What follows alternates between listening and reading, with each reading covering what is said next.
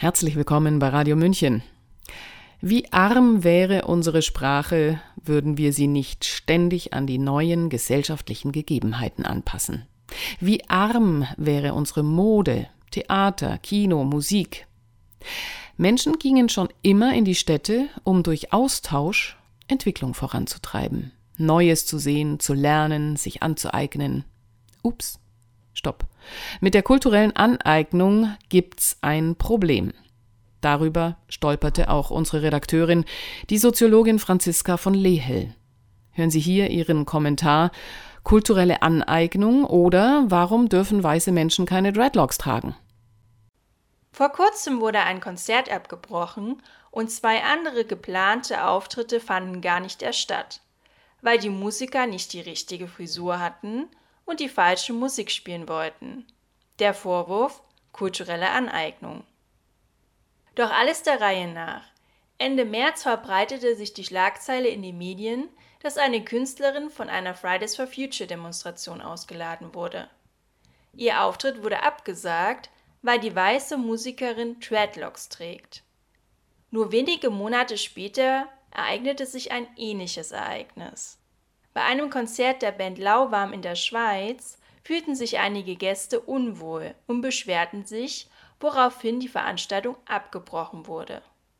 Die Kritik richtete sich an die weißen Künstler, die zum einen Dreadlocks trugen und zum anderen Reggae spielten.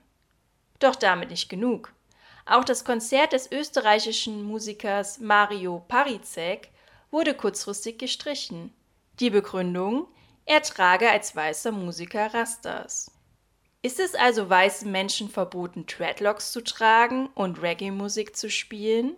Vertreter der kulturellen Aneignung beantworten diese Frage eindeutig mit Ja. In ihren Augen beginnt kulturelle Aneignung, sobald die weiße westliche Kultur Elemente aus anderen Kulturen übernimmt und diese kommerzialisiert. Bereits der König des Rock'n'Rolls, Elvis Presley, der jedoch mit afroamerikanischer Musik berühmt wurde, musste sich dem Vorwurf stellen. Ihm wurde vorgeworfen, mit schwarzer Musik Millionen verdient zu haben. Neu ist die Diskussion also nicht, allerdings schlägt sie immer breitere und höhere Wellen. Die Liste an Beispielen ist lang. Ob Hip-Hop, Yoga, Karnevalskostüme oder Essen aus anderen Ländern, Sobald in der westlichen Welt Profit mit anderen Kulturen geschlagen wird, wird der Vorwurf der kulturellen Aneignung laut. Doch was passiert, wenn Menschen unterschiedlicher Kulturen aufeinandertreffen, sich austauschen und Elemente übernehmen? Zwangsläufig findet eine Vermischung der Kulturen statt. Und streben wir nicht genau das an? Eine kulturelle Vielfalt, die unsere Welt noch interessanter macht, unser Denken erweitert und uns weiterentwickeln lässt. Selbst wenn wir es nicht anstreben würden, die Vermischung von Kulturen hat es schon immer gegeben. Jede Kultur ist immer vermischt mit anderen Kulturen, aus dem Austausch mit ihnen auch entstanden. Wie im Großen, so im Kleinen.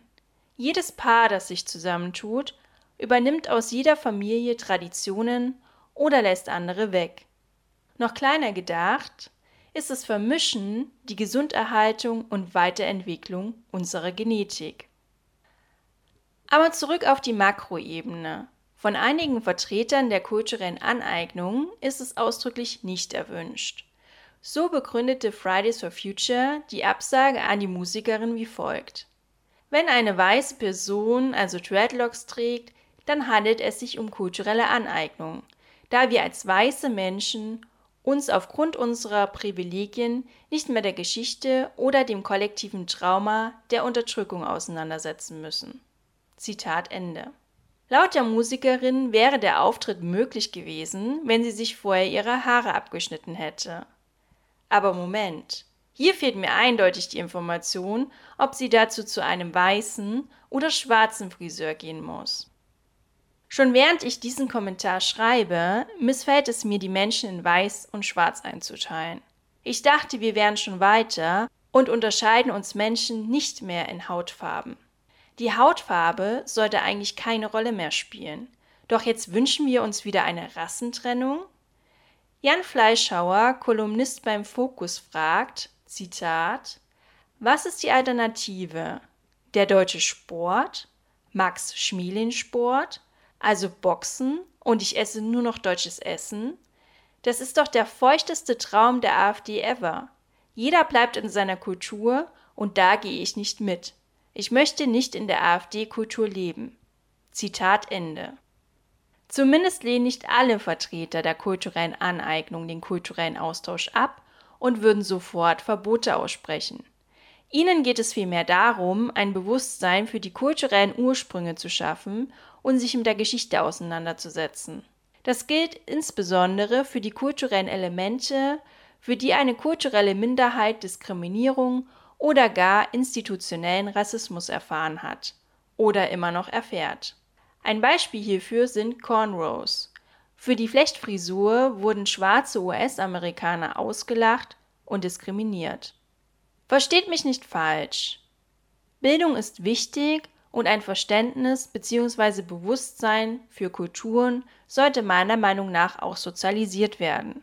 Allerdings ist es nicht ersichtlich, ob eine Person ihre Frisur mit dem Bewusstsein für den Ursprung trägt oder aus rein modischen Gründen. Und es könnten auch noch andere Motive dahinter stecken. Vielleicht trägt sie diese sogar aus Respekt vor der Rastafari-Kultur.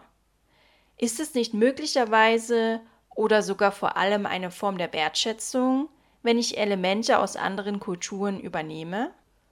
Und gehört es nicht in einer pluralistischen Gesellschaft dazu, dass ich so sein kann, wie ich möchte, der Mensch sein kann, der ich sein will?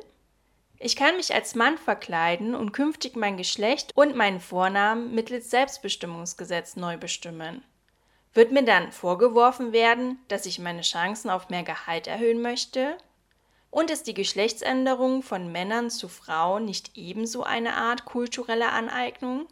Schließlich wurden und werden Frauen auch gesellschaftlich unterdrückt und als Transfrau lässt sich möglicherweise noch einmal mehr Kapital schlagen. Ich halte kulturelle Aneignung als unvermeidlich, da Kulturen sich zwangsläufig vermischen und sich schon immer vermischt haben. Dabei unterstelle ich den Menschen auch keine negative Intention, sondern interpretiere es als Form der Wertschätzung und als Beitrag zur Vielfalt. Zudem können wir immer nachvollziehen, woher ein bestimmtes kulturelles Element genau stammt? Wusstet ihr, dass die Ursprünge des Schlagers aus Wien stammen, Techno aus Detroit und die Lederhose aus Frankreich? Und was ist beständiger als der Wandel? Kultur ist weder statisch noch an irgendeiner Stelle abgrenzbar. Sie ist per se dynamisch. Toleranz hieß einstmals das Zauberwort in einer aufgeklärten Gesellschaft. Sie hörten den Kommentar Kulturelle Aneignung oder Warum dürfen weiße Menschen keine Dreadlocks tragen von Franziska von Lehel. Sie betreibt übrigens den Podcast Antworten bitte auf Spotify. Und mein Name ist Eva Schmidt. Ich wünsche Ihnen einen angenehmen Tag. Ciao, Servus.